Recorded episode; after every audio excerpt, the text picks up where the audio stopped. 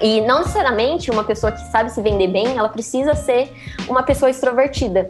Isso foi também uma outra crença aí que eu quebrei assim na minha cabeça. Então, eu poderia ser sim uma pessoa introvertida e me divulgar da mesma forma. Olá, meu nome é Gustavo e esse aqui é o Em Processo Criativo, o podcast. O Em Processo é um espaço para discutir, refletir, construir e desconstruir nosso processo de criação no fazer da arte para conhecer mais sobre essa proposta, eu te convido a ir lá no Instagram, arroba em Criativo Processo. Essa semana eu conversei com Letícia Mai, designer, publicitária e produtora de conteúdo para artistas empreendedores. A gente conversou sobre o nos enxergarmos enquanto artistas, a precificação da criatividade, a importância do posicionamento no universo digital e mais outras coisas. Bom episódio para você.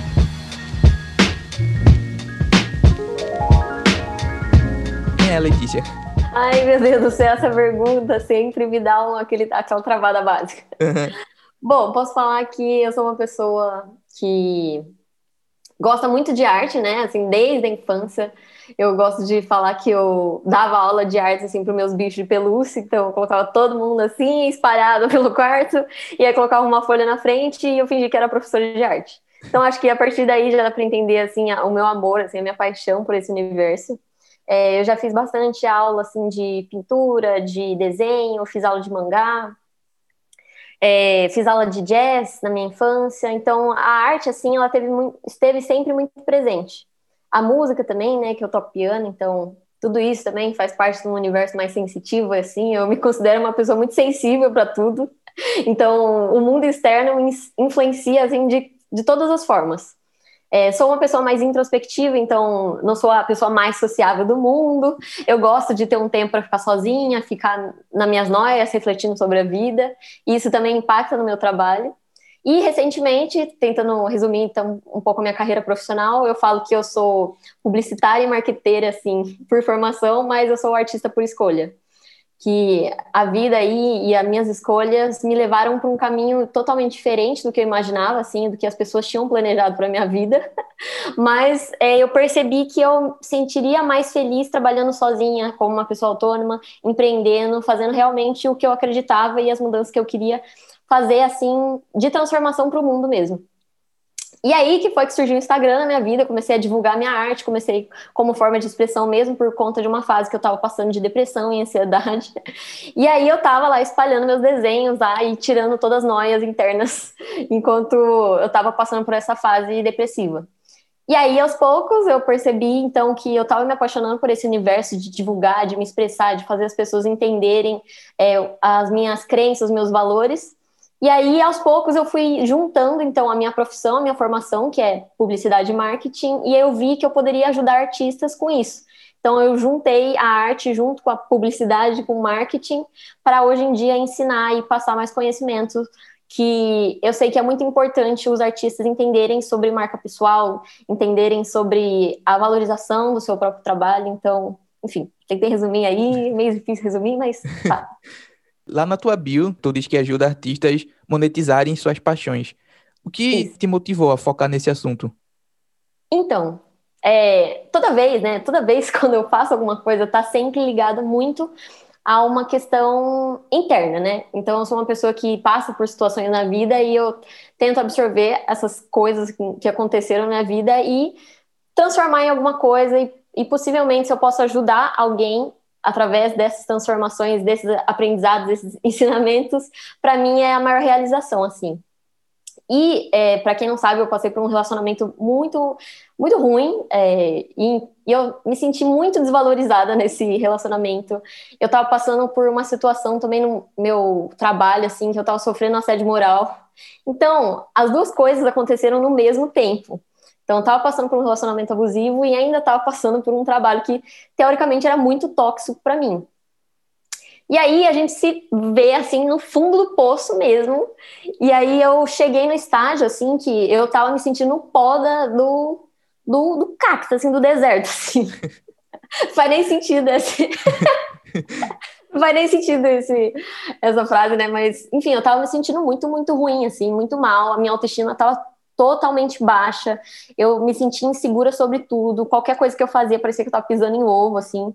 Então, depois disso, depois de fazer muita terapia, depois de começar a tomar antidepressivo, depois de fazer todo um tratamento aí de autoconhecimento, eu entendi que eu precisava sim me valorizar e que aquilo ia impactar diretamente também na, na, no meu trabalho, né, e na forma de eu me expressar para o mundo. Sim. E aí é aquilo que eu falo, assim, de que se a gente não se valoriza, não tem ninguém que vai fazer isso pra gente, né? Então, eu sempre tento passar nas minhas postagens, sempre tento informar as pessoas, principalmente as mulheres, que as mulheres geralmente têm mais dificuldade aí de ver o, o valor próprio, assim, e que o quanto isso é importante. Então, não só para questões da nossa vida pessoal, né? Que a gente precisa se valorizar, precisa ter pessoas ao nosso redor que valorizem aquilo que a gente faz e aquilo que a gente acredita, mas da mesma forma eu acredito que no nosso trabalho a gente precisa sim valorizar, cobrar um preço justo, porque é isso que vai dar a liberdade de fato que a gente quer. Então, o que eu falo é, não adianta a gente também fazer o que a gente ama, sendo que a gente não remunera isso, sendo que a gente não cobra o valor justo, porque a gente não vai conseguir sobreviver e é gastar mais tempo fazendo aquilo que a gente ama. Então a gente precisa aprender a cobrar o valor justo. Eu aprendi isso meio que na marra, já cobrei muito errado no trabalho. Acho que todo mundo passa por essa fase. Mas hoje em dia eu prefiro aceitar menos pessoas, mas que essas pessoas valorizem de fato o que eu estou fazendo, do que tentar agradar todo mundo, sendo que no fim, no fim, assim, no fundo, eu vou estar só me valorizando. Esse assunto de sobre cobrar justo é um negócio bem bem doido mesmo. E como tu falou, acho que todo mundo, e principalmente quem tá começando, se perde um pouco nesse lance, né? Sim. Não sei, como é que, é, como é que se chega a se sentir confortável ao cobrar? Porque, assim, então, pessoalmente, é. eu ainda tenho uma, uma certa. Como é que eu posso dizer? Uma certa resistência, sabe? Em, em cobrar o que eu considero ser justo. E por isso que até o tema desse episódio aqui é precifica na criatividade, porque, não sei, uhum. talvez, não sei, seja uma coisa meio subjetiva, né? Enfim, o trabalho que uhum. a gente faz é um trabalho físico, a gente entrega uhum. alguma coisa física, por mais que seja digital, a gente entrega um resultado físico, por mais que seja digital, mas, uhum. ao meu ver, ainda é bem difícil precificar uma coisa, por exemplo, que não é uma cadeira, sabe? Sim, é um serviço, né? É. É, eu também acho muito complicado. Eu acho que no começo de carreira de qualquer artista, assim, é, tem muita dúvida, né? E possivelmente a gente vai cobrar errado, porque faz parte mesmo desse início. Então, por exemplo, assim que eu comecei, eu coloquei um valor muito mais baixo. Então, eu vendia, por exemplo, quadrinho a 75 reais. Sabe, quadrinho personalizado de Sim. história das pessoas. Então, é, eu via a história da pessoa, eu interpretava toda a história da pessoa e cobrava, assim, muito barato, com moldura e enviando para com frete, assim, enviando, tipo, com embalagem, com tudo, uhum. para casa da pessoa. Ou seja, eu ganhava nem 30 contas, assim, no meu uhum. Praticamente. Porque a moldura era 30 reais. E aí, aos poucos, eu fui entendendo que, tá, eu acho que não dá para cobrar isso, principalmente porque eu fazia em segundo plano, né, enquanto eu estava trabalhando numa empresa fixa. Então, o único tempo que eu tinha disponível eu estava usando para trabalhar também, fazer as minhas coisas de arte. Então, eu percebi que, tá, não está valendo tanta pena assim, então vou ter que mudar. E aí, o que eu sugiro é você também dar uma pesquisada sobre o que as pessoas da sua área estão fazendo, quanto que elas estão cobrando. Muitas vezes é importante você ter um balanço aí de é, ver assim, então procura no Instagram alguém que tem um trabalho meio parecido com você, pergunta para ele quanto que ele cobra fazer X coisa, é, porque aí você começa a ter uma noção aí de o, o preço que está o mercado. Pode ser que o mercado esteja num preço mais baixo, principalmente na arte, né? Porque tem essa questão da gente acabar se desvalorizando um pouco. Mas aí, pelo menos, você tem uma noção aí de um preço médio. Aí, outra coisa que eu também faço, tem, por exemplo, nos sites, é, se você jogar lá no Google, tem uma lista, assim, de trabalhos e aí um preço correlato assim do que, que faz sentido cobrar mais ou menos para o seu tipo de trabalho. Então, ah, vou fazer um flyer, vou fazer um cartão de visita, vou fazer uma apresentação em PPT, vou fazer um vídeo. Às vezes tem isso lá e, e tem um documento então que mostra ah, se você é mais se você está iniciando, se você já é um designer ou um editor sênior, tudo isso também pode servir de referência.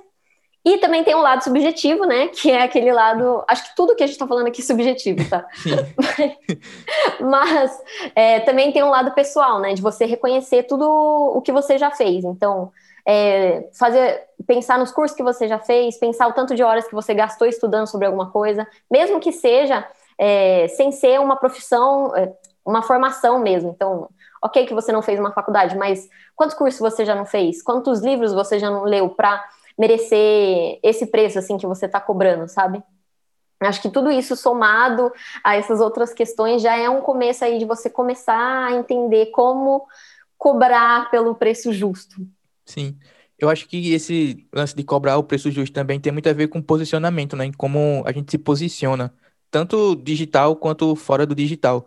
E lá na tua bio também fala sobre posicionamento. Antes, um pouquinho, na tua introdução, tu falou que era uma pessoa introvertida. Como é que foi e como é que é também lidar com essa exposição em relação à tua timidez? Então, no começo foi bem difícil para mim, Gu.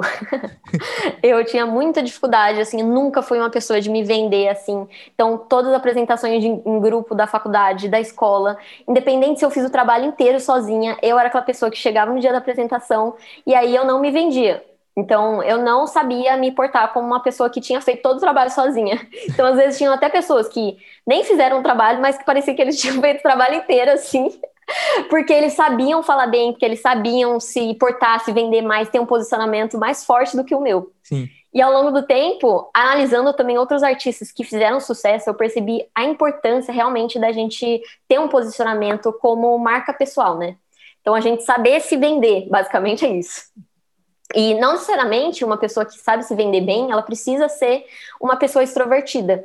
Isso foi também uma outra crença aí que eu quebrei assim na minha cabeça. Então, eu poderia ser sim uma pessoa introvertida e me divulgar da mesma forma. Tá aí o Tira do Papel, né, que é uma página que todo mundo conhece, que é uma pessoa que eu considero super introvertida.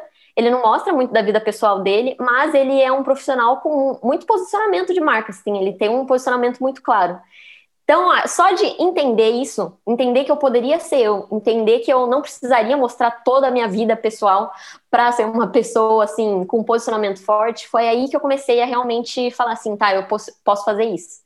E aí entra naquele esquema da gente se respeitar, né, primeiro de tudo. Então, é, ok, eu não preciso chegar e ficar fazendo dancinha no TikTok e fazer dancinha no Instagram, sendo que isso não faz sentido para mim, sabe? Sim, total. Então, é, um posicionamento é, adequado, primeiro de tudo, ele respeita quem a gente é. Então, depois de entender quem a gente é, a gente entende quem a gente quer atrair também, né? Então, parte do nosso posicionamento diz sobre quem nós somos e parte, a outra parte diz sobre as pessoas que a gente quer atrair. Então, se eu quero atrair uma, é, mais crianças, por, por exemplo, para minha página de arte, de 12 anos, eu vou ter que ter uma linguagem totalmente diferente do que se eu fosse falar para senhoras de 80 anos.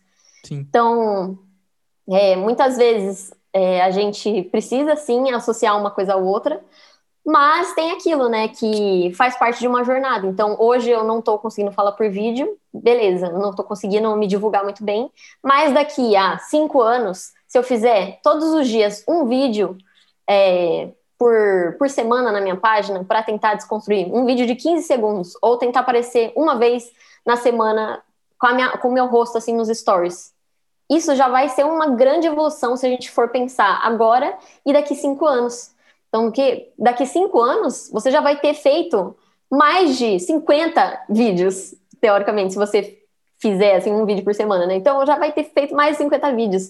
Pensa na evolução do seu primeiro vídeo pro, pro para o vídeo número 50. Isso daí vai ser uma, um, um, absurdo, assim. E aí, a partir daí, a gente começa a entender que o posicionamento começa a ser formado, sabe?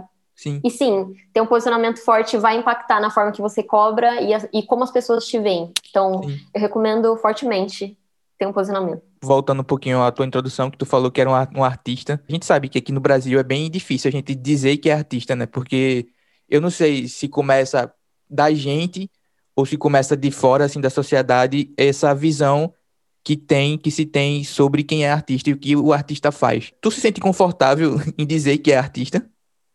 Hoje em dia sim, antes não. eu colocava todos os nomes, então, ah, eu sou designer, ah, eu sou ah, eu trabalho com a internet, ah, eu sou, tô empreendendo, ah, sabe? A gente dá qualquer outro nome sem ser artista. Eu, eu acredito, eu acredito exatamente nisso que você falou, sabe? De é, muitas vezes é a sociedade, né? Então, então vem de fora a forma que as pessoas ensinam pra gente, né? Então, uhum. a forma que a gente é criado, a forma que a sociedade vê os artistas, é bem deturpada, assim, do que realmente é ser artista. Então, para mim, foi também uma, uma, um grande trabalho, aí, uma jornada toda para desconstruir todas as ideias que falaram para mim sobre o que é ser artista. Então, na minha cabeça existiam dois tipos de artista. O artista que é aquela celebridade que explodiu, assim, que tem música rodando pro Brasil inteiro. Sim. Isso para mim era a ideia de artista, então que anda de lancha, que, que ganha dinheiro a rodo, assim, para mim era o artista milionário. E também tinha um artista, assim, que vende arte na praia, que todo mundo fala que, ah, é ferrado, ah, não ganha dinheiro, ah, é porque artista nasceu para sofrer. E, então tinha esses dois extremos, assim, dentro da minha cabeça sobre o que é ser artista. Uhum. E aí não existia um meio termo. E aí, daí que eu comecei a pensar assim, nossa, se eu falar para alguém que eu sou artista, ou eu tô falando pra pessoa que eu sou famosa, que todo mundo me conhece, que eu ganho dinheiro para rodo, ou eu sou uma pessoa que teoricamente tá lá horrível financeiramente da vida. E eu não Sim. queria ser associada a nenhuma das duas coisas, porque eu não sou celebridade nenhuma, quase ninguém me conhece. e eu também não queria falar que eu era ferrada financeiramente. E aí eu comecei a entender de onde vinham essas crenças. E eu falei assim, não é, não é verdade nenhuma isso, sabe? Dá para você ser um artista meio termo. Porque artista é uma profissão assim como todos. Da mesma forma que outras profissões. Então, existem médicos super bem-sucedidos que ganham muito dinheiro na profissão, que são mega especialistas. E tem médico que realmente não ganha dinheiro e que às vezes faz um trabalho insustentável, faz um trabalho mentiroso. Então, em qualquer profissão, a gente tem que entender que existem tipos de profissionais e a gente não pode estabelecer o problema na profissão. O, o problema são as pessoas e, e a forma que as pessoas lidam com essa profissão, e não a profissão em si. Eu fico pensando e, e, voltando também ao que tu falou sobre, sobre, sobre uma jornada, né? Que foi uma jornada para tu. Esse negócio da arte é uma coisa muito pessoal, né? Muito, muito individual isso está muito ligado a gente entender quem a gente é enquanto artista, está muito ligado a gente entender quem a gente é enquanto pessoa, primeiramente, né?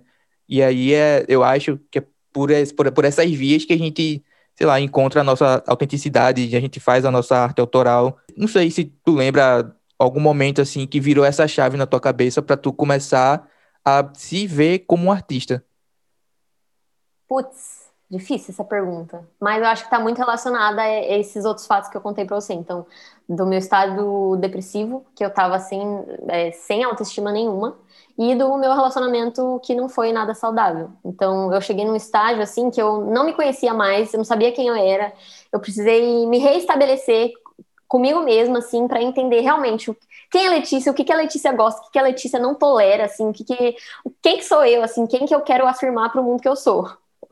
Foi aí que eu comecei a criar um pouco mais a minha individualidade, entender que as minhas pe peculiaridades, assim, as minhas coisas estranhas, as minhas coisas bizarras, são as coisas que me tornavam individuais e que iam criar, assim, o meu estilo é, artístico, né? A minha identidade como artista.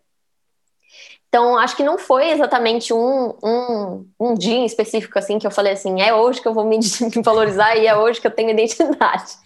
é igual, igual você falou, né? Então, é algo que leva tempo, assim. Eu levei, então, um grande tempo até me reconhecer como artista, mas é, é algo que a gente vai trabalhando todos os dias, né? Essas crenças que a gente vai deixando, vai desconstruindo todos os dias para chegar um dia alguém perguntar pra gente e a gente assumir assim de peito aberto, bater no peito e falar assim, é, eu sou artista mesmo. Total. Hoje tu, tu trabalha só com, com, com a internet? Ou tu ainda Sim. faz publicidade por fora? Não. É, então, para quem não sabe, né, eu fiz a transição de trabalho, então eu me demiti no final do ano de 2020, porque assim, tava ficando insustentável levar as duas coisas ao mesmo tempo. E eu também cheguei na conclusão que para eu ser bem-sucedida dentro dos meus princípios, né, porque bem-sucedido exige várias coisas assim, cada um tem sucesso com uma coisa, né? Mas para mim ser bem-sucedida é eu fazer 100% e me dedicar 100% em alguma coisa. E aquilo estava me deixando muito frustrada, porque eu não estava conseguindo me dar 100% do meu trabalho que eu estava, e eu não estava conseguindo dar 100% da minha parte de arte. Eu sabia que eu poderia ir muito mais longe se eu focasse em, em uma das escolhas. Aí eu falei assim: é hoje que eu me demito, porque assim, não está dando mais. E aí eu escolhi é, fazer, então eu já tinha feito, já tinha planejado 2020 inteiro, e antes também eu sou uma pessoa que economiza bastante dinheiro, então eu já vim economizando desde quando eu comecei a estagiar. Então eu tinha uma reserva aí e também foquei o ano de 2020 para pegar vários freelas mesmo em, em, junto com o meu trabalho para fazer um montante de grana aí para fazer essa transição de trabalho. E aí o que acontece? Eu sabia que quando eu me demitisse eu não ia ter 10 mil clientes ainda porque eu não estava focando nisso. Então, eu escolhi pegar e focar em alguns freelas que eu já tinha pego, assim. Então, tem alguns clientes que eu faço recorrente freela e eu não, não pego freela novo. Tanto que na minha página eu nunca divulgo que eu faço freela, porque eu não quero atrair mais pessoas para isso. Então, também fica a dica aí do, de você divulgar mais daquilo que você quer fazer.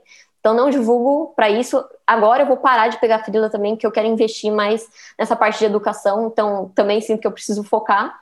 E aí, o que aconteceu nessa transição de trabalho? Eu já tinha um montante é, é, guardado para eu conseguir me sustentar, porque eu sabia que eu ia deixar de pegar frila nesse tempo, e aí eu ia focar realmente em coisas que fariam sentido para mim. Então, eu ganho bem menos, assim, do que, por exemplo, eu ganhava no meu trabalho de empresa, porque eu já estava num cargo mais avançado, então, para mim, é, não, não, assim, se eu fosse depender de ter a mesma qualidade de vida e tal, que eu tinha antes, é, eu nunca ia me demitir, porque estava tava um salário muito confortável, assim. E, a, e aí eu falei assim, não, eu tenho que fazer o que faz sentido. E é muito uma construção, né? Então, hoje em dia, se a gente tá ganhando X, é, dá pra gente trabalhar para ganhar um pouco mais, aí depois, tipo, daqui cinco meses a gente vai ganhar mais, daqui cinco anos a gente vai ganhar mais, aí daqui dez anos a gente vai ganhar mais. E aí entra esse lance também de posicionamento, né? De quanto mais a gente melhorar a nossa imagem de marca pessoal, mais a gente vai poder cobrar por isso. Então, por exemplo, hoje em dia eu trabalho com consultorias, é, faço também um trabalho de mentoria e agora estou dando meu curso online. Então, eu estou saindo do lance de freela e eu estou indo para consultoria, enfim, ensinar pessoas realmente usar a educação para monetizar o meu conhecimento. Então, aí tudo depende do que você quer fazer. Se você quer fazer freela aí também, acho super válido. Também eu ganhei, por exemplo, em trabalho de freela, eu ganhei mais do que eu ganhava um um, um mês inteiro dentro do meu trabalho fixo. E aí eu falei assim, gente, faz sentido nenhum. eu tá vendendo meu tempo aqui no trabalho fixo para ganhar uma coisa que eu poderia ganhar no meu ano inteiro, no meu mês inteiro. E aí também isso foi uma das viradas de chave aí da minha mente. Eu falei assim, eu posso ganhar muito mais estando fora e ainda posso usar o meu tempo com mais sabedoria. e aí também foi uma questão aí que foi muito decisiva para eu tomar a decisão de sair. Uhum. Além disso, tem o lado pessoal, né? Que tu tá fazendo uma coisa tua, pra tu, Sim. sem ter que prestar contas a ninguém, assim, além de tu e de te e teus clientes. Eu acho Sim. que isso compensa muita coisa também, né?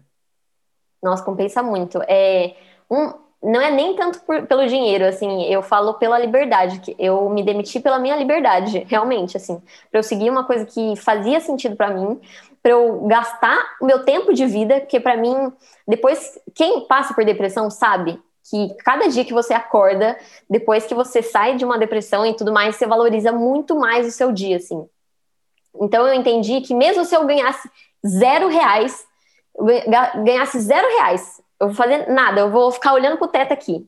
Se eu ganhasse zero reais, esse tempo vai ser mais valioso do que eu gastar dentro de um, de um trabalho que não faz sentido para mim, entendeu? Porque o meu tempo de vida é a moeda mais valiosa que eu tenho.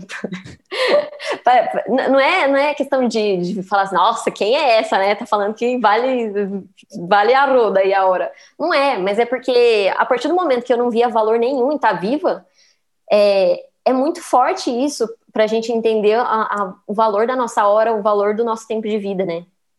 Então aí também foi uma decisão aí que, eu- que para mim hoje em dia, mesmo ganhando menos do que eu ganhava, por exemplo, financeiramente na, na, empresa, eu ganho mais como pessoa porque eu estou valorizando minha hora de vida.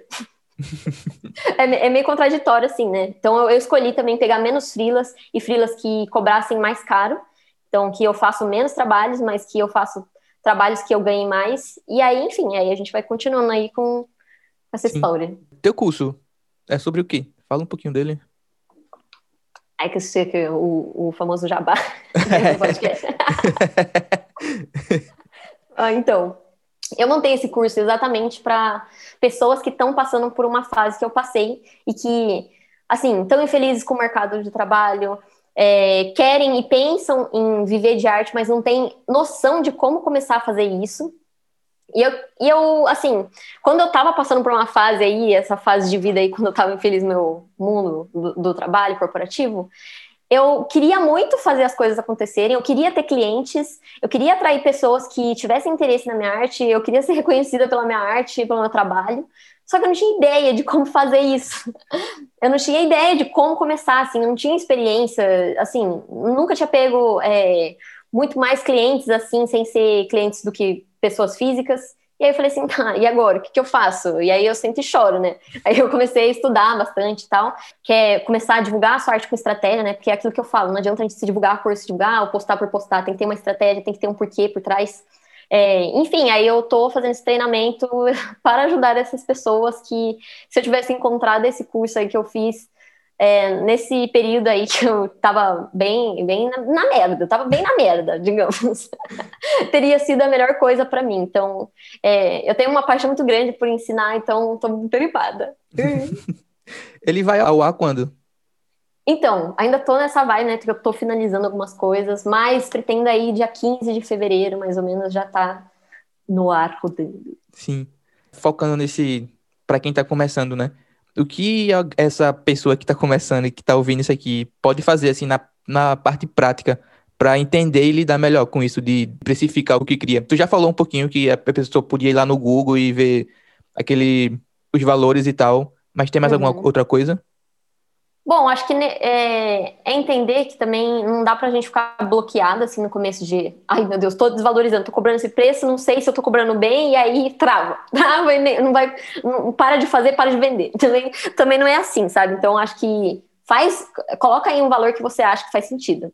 Beleza. Aí, conforme você vai fazendo mais trabalhos, você vai percebendo. Então, tipo, nossa, eu tô fazendo esse trabalho, mas eu tô ficando meio de bode, assim, porque tá parecendo que não tá valendo a pena o tanto de horas que eu tô gastando aqui nesse trabalho e tô recebendo isso. E aí você vai começando a sentir, assim, de. Hum, acho que não tá, não tô me valorizando aqui. Então é uma coisa que, querendo ou não, a gente vai aprendendo na prática. Então, eu fiz mais de 50 caricaturas e aí da, da primeira caricatura para 50 que eu fiz, porque antes eu fazia encomenda personalizada, né? Então, da primeira caricatura para para o número 50, eu, eu realmente é, mudei o meu preço. Então, no primeiro, igual eu falei, eu cobri muito barato, e ao longo do tempo eu fui aumentando esse preço, porque eu percebia que, uma, o mercado estava cobrando mais caro por isso, duas, que eu estava começando a ficar irritada fazendo os trabalhos. Porque a partir do momento que a gente tem pouco tempo, e aí a gente usa esse tempo e esse tempo não, não tem um retorno financeiro da forma que a gente gostaria, a gente começa a ficar desanimado com aquilo que a gente está fazendo. Então, por isso que eu também sempre falo, né? É legal a gente ir aumentando o nosso preço e colocando esse valor justo aí, para a gente sentir prazer realmente naquilo que a gente está fazendo. Porque por mais que a gente goste, se a gente cobra muito barato, ao longo prazo fica insustentável. E a gente vai começando a pegar no ranço daquilo que a gente ama fazer. Letícia, obrigado, velho. Foi, foi massa esse papo. Ah, obrigada a você. Que conselho tu poderia dar em relação à arte, a se achar na arte, se identificar como artista? Que conselho poderia dar para essa pessoa que está começando? É que eu tenho uma frase muito jabá que eu falo toda hora, assim, é, que o medo de mudar não te impeça de evoluir. Assim, é, essa frase eu levo para minha vida, eu fico falando todo mundo, assim, para todo mundo, porque realmente na minha trajetória divulgando minha arte, eu mudei 500 vezes de estilo, eu mudei de assunto, eu mudei o nome do meu perfil 500 vezes, eu mudei meu arroba, eu mudei tudo, assim, mudei, mudei, mudei, mudei, mudei. E assim, faz parte a gente mudar quanto artistas, né? Porque quem é artista sente e se expressa de uma forma, né? Então, se você tá num dia mais triste, você faz um tipo de arte. Se você tá um, um dia mais feliz, você faz outro tipo de arte. Ou às vezes, quando você tá no começo, você não sabe exatamente. Você gosta de 500 coisas e aí você não sabe. Você gosta de música, você gosta de dança, você gosta de pintar aquarela, mas você também gosta de pintar preto e branco, e aí você gosta de ilustração de vetor. Então, nesse começo, eu sugiro você fazer assim de tudo realmente para testar o que faz sentido para você. E aos poucos você vai identificando aquilo que você menos gosta de fazer e aquilo que você mais gosta de fazer. Então, é, pega essas coisas que você mais gosta de fazer e repete. E vai repetindo essas coisas. Que uma hora, ao longo dessa jornada, ao longo desse tempo, você vai identificar e vai criando o seu estilo. Então, é exatamente isso, que o medo de mudar não te impeça de evoluir aí. Obrigado por ter ficado até o fim. Para conhecer mais o trabalho de Letícia, basta ir no arroba leticia.imai. E se esse episódio te foi útil de alguma forma, eu te peço para compartilhar ele nos teus stories e marcar o arroba em criativo processo. Dessa forma, você estará ajudando a mensagem a se espalhar. É isso, eu fico por aqui. A gente se vê.